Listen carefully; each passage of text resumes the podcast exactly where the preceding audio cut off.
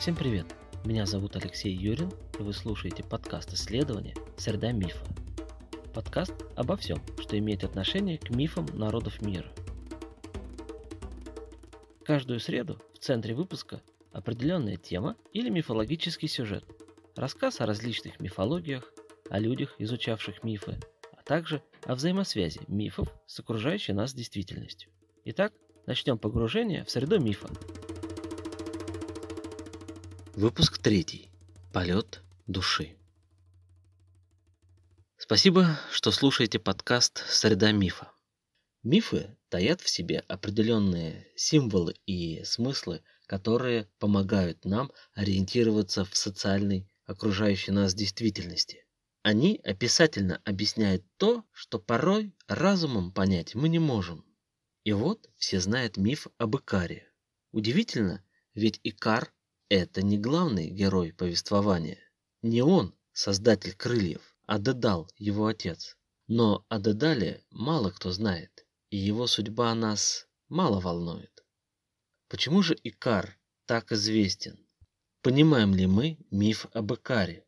О чем этот миф?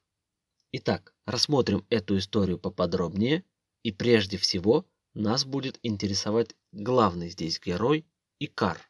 Что мы о нем знаем? Как вы его себе представляете? Какой у вас возникает образ при слове «икар»? Закройте глаза, сконцентрируйтесь и представьте. Давайте я попробую угадать. Это юноша в возрасте 20-25 лет, статно сложенный, по образцу древнегреческой статуи. Все верно? Историю об Икаре передает нам древнеримский поэт Овидий в своем произведении «Метаморфозы» он совсем иначе рисует нам Икара. В «Метаморфозах» Икар – это ребенок. Когда Дедал тайком от Миноса мастерит свои крылья, Икар находится рядом с ним в мастерской и делает то, что делает обычный ребенок. Он играет.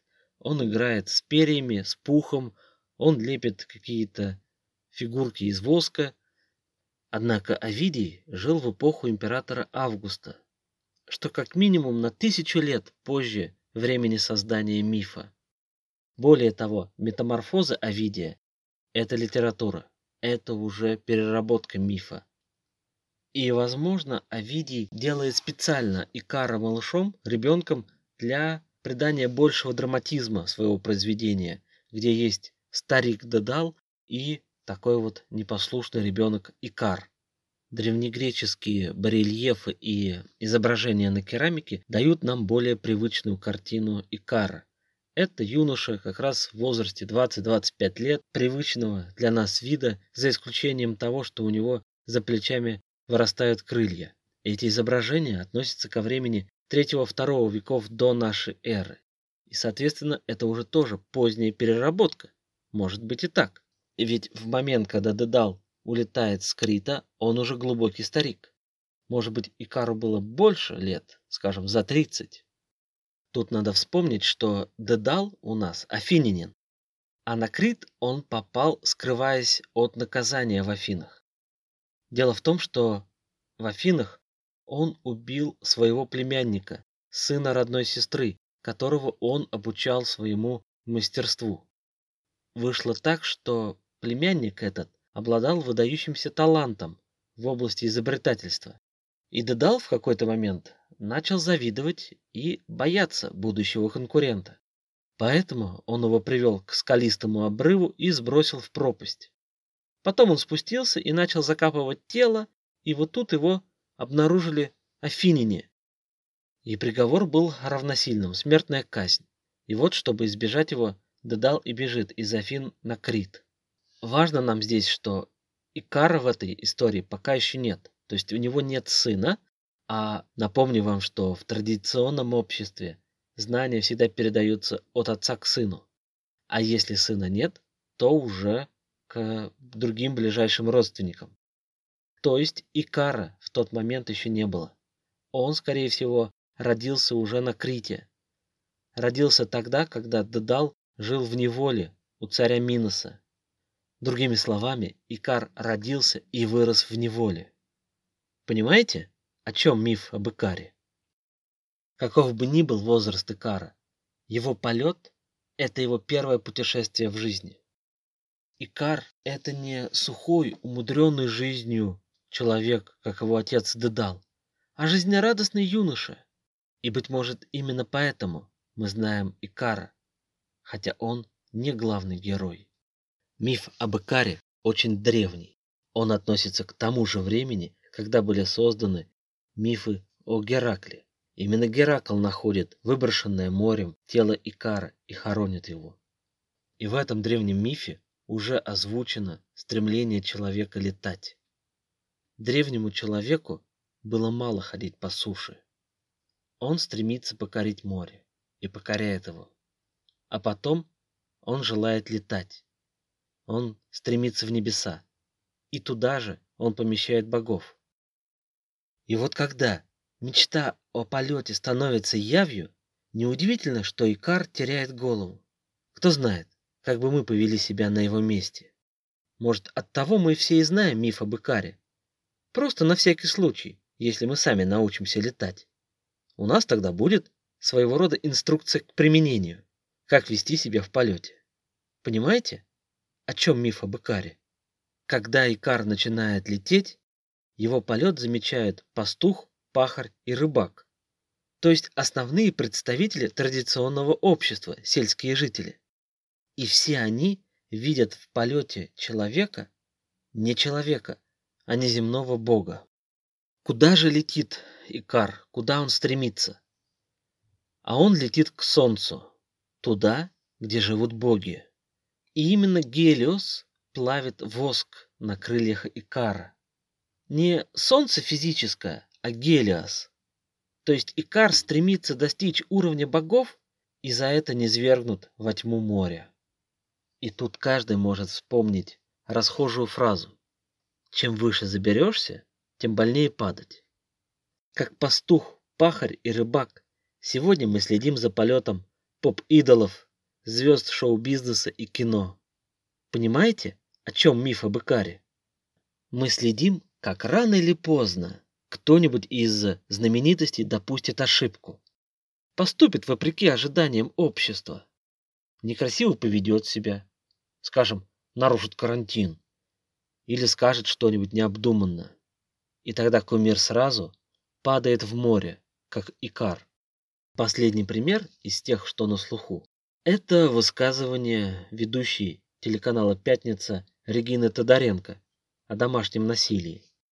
Сказала глупость, и мнение общества тут же изменилось. Общество клеймит быстро, и публичные извинения уже никому не нужны. В реакции общества таится не рациональная, а эмоциональная оценка ради крушения мечты другого человека. Понимаете, о чем миф об Икаре? Полет Икара – это мечта. И может поэтому образ Икара так популярен в искусстве. Самый лучший образ Икара-мечтателя вы можете найти в советском мультфильме Федора Хитрука «Икар и мудрецы». Если вы не видели этот мультфильм, рекомендую к просмотру. Жизнеутверждающее произведение о том, что не надо сдаваться, и о том, как общество стремится нас взять в свои тиски.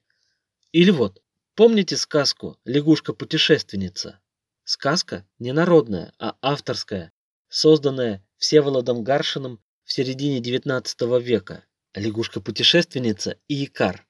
У них много общего, не так ли? Побег из болота или скрита, удивительное изобретение способа побега и, наконец, неудачный исход. Лягушка падает из-за своей гордыни. Она не выдержала звездной болезни, а Икар не выдержал божественного жара Гелиоса. Кстати, сам автор сказки Всеволод Гаршин также погиб от падения.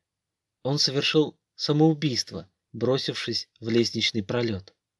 Причины самоубийства во внутренних страданиях Гаршина, который глубоко переживал уродливые порядки крепостной России, тяготился той жизнью. Ни в дворянской, ни в армейской, ни в революционной среде он не мог найти ответа на свои вопросы. И тогда он сбежал от этой жизни. Сбежал как Икар Скрита. Понимаете, о чем миф об Икаре. А Гаршина вы все знаете, как и Икар. Да-да, и Гаршина вы тоже видели. За его выразительное, полное печали лицо Илья Репин часто привлекал его в качестве натурщика для своих работ. Помните картину «Иван Грозный и сын Иван»? Так вот Гаршин там умирающий царевич. Сам Репин обосновывал выбор натурщика так. В лице Гаршина меня поразила обреченность. У него было лицо человека, обреченного погибнуть. Это было то, что мне нужно для моего царевича. Образов Икара в искусстве много, но как минимум еще один надо нам сейчас рассмотреть. Это образ из картины Питера Брейгеля «Падение Икара». Картина изображает сюжет из метаморфоз Овидия, только наоборот. Пастух, пахарь и рыбак заняты своими делами и не замечают упавшего в море Икара. Да и смотрящий на картину не сразу обнаружит Икара. Видны только торчащие из воды ноги. Трактовых смысла картины множество. Но неизменно одно. Это Овидий наоборот. Это безвестность человеческой души. Все меркнет, все умирает в рутине дней, наполненных трудами и заботами пастуха, пахаря и рыбака. Им нет дела до чужой судьбы. Объяснить пессимизм Брейгеля несложно. Он жил в эпоху реформации и контрреформации, ломки нравственных ценностей и рождения новой Европы. К тому же его протестантская родина страдала от войны против католической Испании. О том, что картина Брейгеля – это точно антиовидий, говорит еще одна маленькая деталь. В картине есть все же кто-то, кто пристально смотрит за падением Икара. Это Куропатка. А у того же Овидия в Куропатку был превращен тот самый несчастный племянник Дедала, которого скинули с горы. Афина пожалела его и превратила в Куропатку. И вот на картине Брейгеля она сидит и смотрит за падением сына своего убийцы. Куропатка, которая летать-то толком не умеет, смотрит за падением крылатого Икара. Понимаете, о чем миф об Икаре? Икар так популярен, что его найти можно далеко за пределами искусства. Помните автобусы Икарусы? Этакие желтые и красные, старые, грохочущие, с диким запахом бензина автобусы. У меня к ним самые теплые воспоминания, потому что они связаны с дорогой и путешествиями. Так вот, история автобуса Икарус отлично соответствует истории самого Икара. Как в песне капитана Врунгеля. Как вы лодку назовете, так она и поплывет. Когда в конце 80-х годов прошлого века завод Икарус вышел на свой пик производства, производил более тысячи автобусов в год, сразу же после этого наступает крах, и сегодня это маленький частный завод уже под другим названием. Но Икарусы выполнили свое предназначение, равно как и сам Икар. Мне очень не нравится пессимизм картины Брейгеля «Падение Икара», так как по своей сути я законченный оптимист. Я верю, что каждый человек приходит в мир с какой-то целью. Человек приносит что-то новое в жизнь. Он меняет мир вокруг себя. Даже если вы скроетесь ото всех в горах Тибета, вы уже навсегда изменили чужую жизнь, жизнь своих родителей.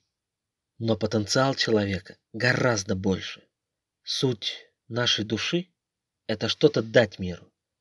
И когда ваше сознание находится в гармонии с вашей душой, вы способны пробудить свой гений, который есть в каждом из вас. Найдите это в себе, и ваша душа сможет летать. Понимаете, о чем миф об Икаре? Спасибо, что до конца прослушали этот выпуск, где, как всегда, использовалась композиция драм-соло группы Турку The Nomads of the Silk Road. Если вам нравится этот подкаст, ставьте сердечки, подписывайтесь на мой инстаграм-блог Мифореальность, где вы сможете также финансово поддержать производство новых выпусков. Ваша поддержка поможет и дальше лететь подкасту «Среда мифа». В завершении я желаю вам здоровья в это непростое время – а в следующую среду мифа мы поговорим о Николае Альбертовиче Куне и его знаменитой книги «Мифы Древней Греции».